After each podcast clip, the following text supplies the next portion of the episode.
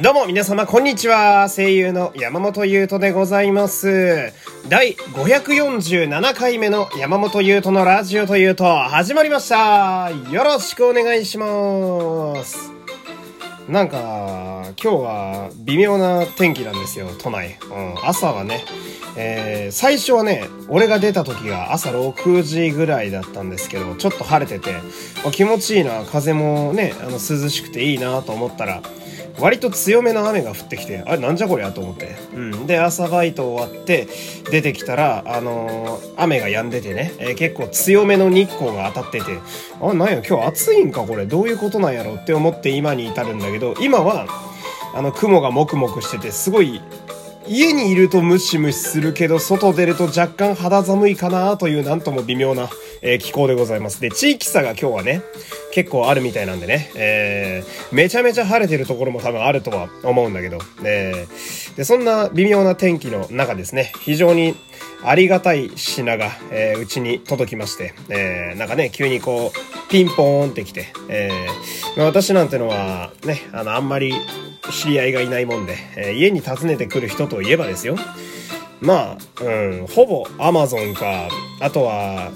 たまに来る宗教の勧誘か、えー、あとは、あの、東京電力使ってる方への営業なんですけど、あ、大丈夫です、ガチャンだけなんだけど、あまあ、あの、ヤマトの方が来てくれてね、あなんやろうと思ったら、さそのおじさまが、ちょっと大きいんですけど、つって、うん、なんかね、縦に長い段ボールを持ってきて、うん、まあ、大きさ的に、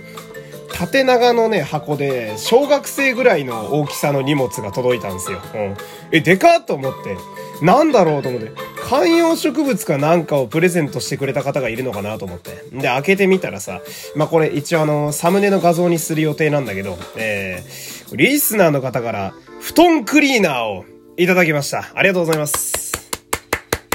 えー、とても嬉しいです。でですね、えーっと、ラジオネームも書いてあるってね、えーメッセージもいただいたんで、ちょっとこちらで読んでいきたいんですけど、えーゆうとさん、ハッピーバースデー。お誕生日大遅刻ですみません。こちらでダニ退治頑張ってください。ヒイラギと書いてますね。ラジオネーム、ヒイラギさんですね。ありがとうございます。えー、ついにリスナーからダニを退治しろという。ありがとうございます。とても、とても嬉しいですね。一番今の俺にとって必要なアイテムな気がしますよ。えー、これね、すごいんですよ。俺、布団クリーナーって、まあ、初めて買ったんだけど、これ名前布団クリーナーだけど、まあ、どうやら絨毯とか座布団にも使えるみたいで、えー、素晴らしくてね、うんこれ、まあ、片手で扱える軽さっていうのも素晴らしいですし、えーもう早速使ったんですけど、あのー細かい、ほんと、めちゃめちゃ微粒子レベルのゴミを吸ってくれるので、まあ、一番ダメなんですよね。俺その鼻炎持ちにとってハウスダストって。えー、それを倒せるのでね、非常に素晴らしい、えー商品なわけですよ。えー、まあこれね、利用者の声とかよくありますけど、あの、利用者の方の嬉しい声が届いておりますみたいな。主人が鼻炎持ちでずっと寝つきが悪くて困っていたんですっていうね。うん、これを使ってみたら、主人もすごく朝、あの、さっぱり目覚めるようになって、私も手放せないものになってしまったんですよ、みたいな。うん、なんか、村上さん加盟、かっこ68歳、取材当時の年齢みたいな書いてあってね。うん、あの、うますぎるシニアの奥様ね。うんセリフ回しがあまりにも自然なあのシニアの奥様ね。台本が完璧に頭に入ってる、えーできる、できる舞台役者みたいな方ね。あ あまりにもその、違和感ない喋り方をするから、その、半端な役者は泡吹いて倒れるレベルの上手すぎるシニアの役者さんね。あのね、えー通販番組のように、えー非常にありがたいですよ。えー本当に助かってます。ありがとうございます。えでですね、まあ、その、もう一個喋りたいのが、その、まあ、今その、ハウスダストみたいな話があって、で、まあね、このラジオをね、長く付き合ってくださってる方は、俺が鼻炎とめっちゃ戦ってることはすごいね、承知やと思うんですけど、じゃなきゃこういうの来ないだろうし。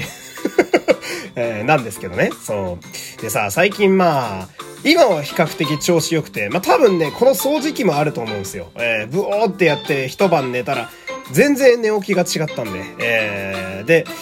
他にもさ、やっぱこう、自分的に鼻炎対策を最近昔やってたものも復活させてるようなものがあって、で、最近その、蘇らせた習慣の中に、鼻うがいってやつがあるんですよ。鼻うがい。まあ、皆さんもその、ちょっと耳にしたことはあるんじゃないかなと思うんですけど、これがまあ、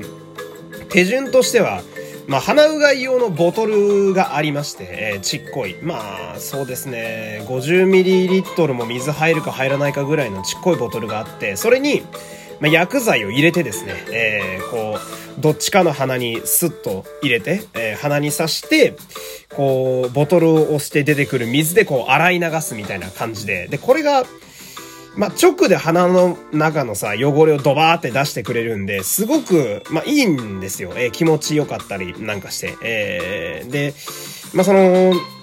鼻に刺してさ、で、ボトルを押すとこう水がドバーって出てきて、で、鏡ながらさ、で、これ鏡む理由としては、その、上向いたり、あの、要はその、真ん中より上に目があると、なんかね、たまにこう耳の方に行ったりなんかして中耳炎になっちゃうみたいなのがあったりなんかして入っちゃいけないとこに入ることがあるみたいで。だからかがんでやるんだけど下向きながらね。んでなぜかあーって言うんですよ。でこれやってて気づいたんだけどあーって言いながらやることによって喉が震えるので要は喉の方にも行かなくなるみたいなのがあってね、うん、だからまあ、おさらいすると鼻に刺してボトルを押して水が出てくるのを鏡ながら、あーってやってると、刺してない方の鼻とか、あと口やらから、その、汚れた水と一緒に薬剤がボバーって出てくるんですよ。うん。これね、みんなわかってると思うんだけど、とても人に見せられたものではないんですよ。永久に自分家でマーライオンやってんだから。うん。でもこれがすごく効くんですよね。うん。で、まあ、このシリーズで、その、まあ、鼻うがいの薬剤のシリーズで一番ポピュラーなのが鼻の輪っていうやつがあって、で、これが、まあ、たまに電車の広告にも貼ってあるぐらいにはメジャーなんですよ。ね、で、てかまあ、うん、市販だと私ほぼこれしか知らないんですけど、で、これがね、問題なのがね、結構いいお値段すんのね。うん、そう薬剤だけで、まあ、500ml で7、800円とかするんですよ。で、1回のあの鼻うがいで使う量が約 50ml でしょ？で、1日に朝晩2回大体私やるので、そうすると、まあ、1週間持たないことの方が多いんですよ。えー、で、なんでしょうね。だから1回が、その値段で言うと 500ml50 円、10回80円ぐらいするんだよね、大体。だからその、ちょっといい美容品とかより負担がでかかったりするわけですよ。うん。とはいえ、まあ、その、やっぱやるとかなり違うので、俺的には、まあ、欠かしたくない習慣だな、みたいな。んで、久々に買って最近やってると結構高えな、とか思ったりするわけなんだけどさ。で、これ、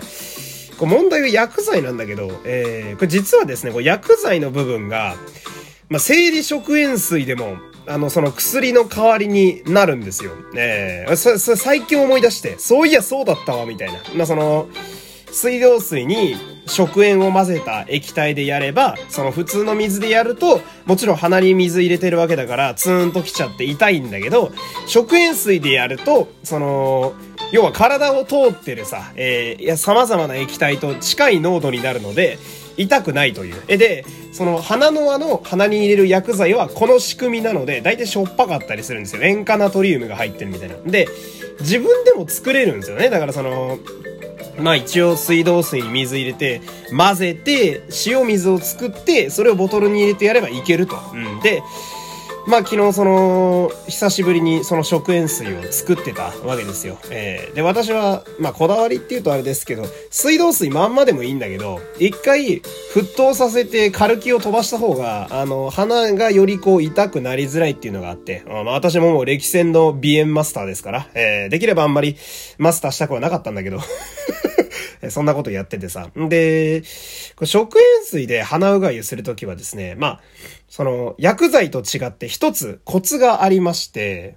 それが、その、まあ自分で作った塩なわけだから濃度が一定にならないので、その、鼻うがいするときにボトルに入れた塩水を一回その塩が全体に均等になるように軽く振ると結構自分的に痛みがないということに気づいたんですよ。まあこれ気づいたの去年ぐらいなんだけど。うん。で、あ、そうだったと思い出してさ、塩さーっと振って、よしよし、これでいけるわと思って。うん。で、まあ、昨日その、要は自作のオリジナル薬剤、食塩水でさ、えー、久しぶりに鼻うがいしようと思って準備してたんだけど、で、さっきから鼻うがいってその鼻にボトルをぶっ刺してさ、押すと、鼻から液体と一緒に汚れが出てくるって説明何度もしてると思うんだけど。で、これね、その鼻うがいって、じっくり押して、ちょっとずつ液体を出すもんなんですよ。えー、それでこう、じっくりやることによって、その痛くないっていうのがあったりするわけなんだけど、で、昨日さ、ほんと久しぶりに食塩水でやったから、なんかね、勢いわからなくて、うん。あれ、その、押すと、あの、ボトルを押すと柔らかいボトルだから、押すと水が出るようになってるんですよ。噴水みたいに出るんだけど、その、昨日グッてやっちゃって、ドバって出たのね。うん。したらその、ドバって出た食塩水の、その、そこに、ちょっと沈んでた食塩。自分で作ってるからさ、全部溶けてるかどうかまで確認してないのに、ちょっとそこに沈んでんのね、食塩が。それもさ、一緒にこう、鼻の中に襲ってきてさ、それで、さっきから言ってるけど、あーって言いながらやるんだけどさ、もう、あーどころじゃないのね。あーあーあーあーと思って。うん、もう冗談じゃねえよと思ってさ。うん、で、あんまり痛えから一回バッとシンクから離れるんだけどさ、その、あーって言ってる間に液体は出てるわけじゃないですか。もう鼻とかさ、もうなんか口の中からすげえデロデロいろいろ出てくんのね。汚い話なんだけど。あーみたいな。だって鼻の奥に食塩入ってんだもん。それ痛いに決まってるわ、みたいな。あーその、嫌になっちゃってさ。えー、その鼻から汚れが出てね。で、痛くてさ、目、目から涙も出てさ。で、口からは汚れた水が出てくるだろ。もう顔がぐしゃぐしゃになっちゃってさ。一人見でよかったなと思って、そのまま洗顔して一日を終えたというね、えー、今日はそんなお話でした。今日鼻炎の話しかしてないね。もうちょっといい話するようにね、えー、心がけますね。というわけで、えー、今日も最後までお付き合いありがとうございました。山本優斗でした。また明日、さよなら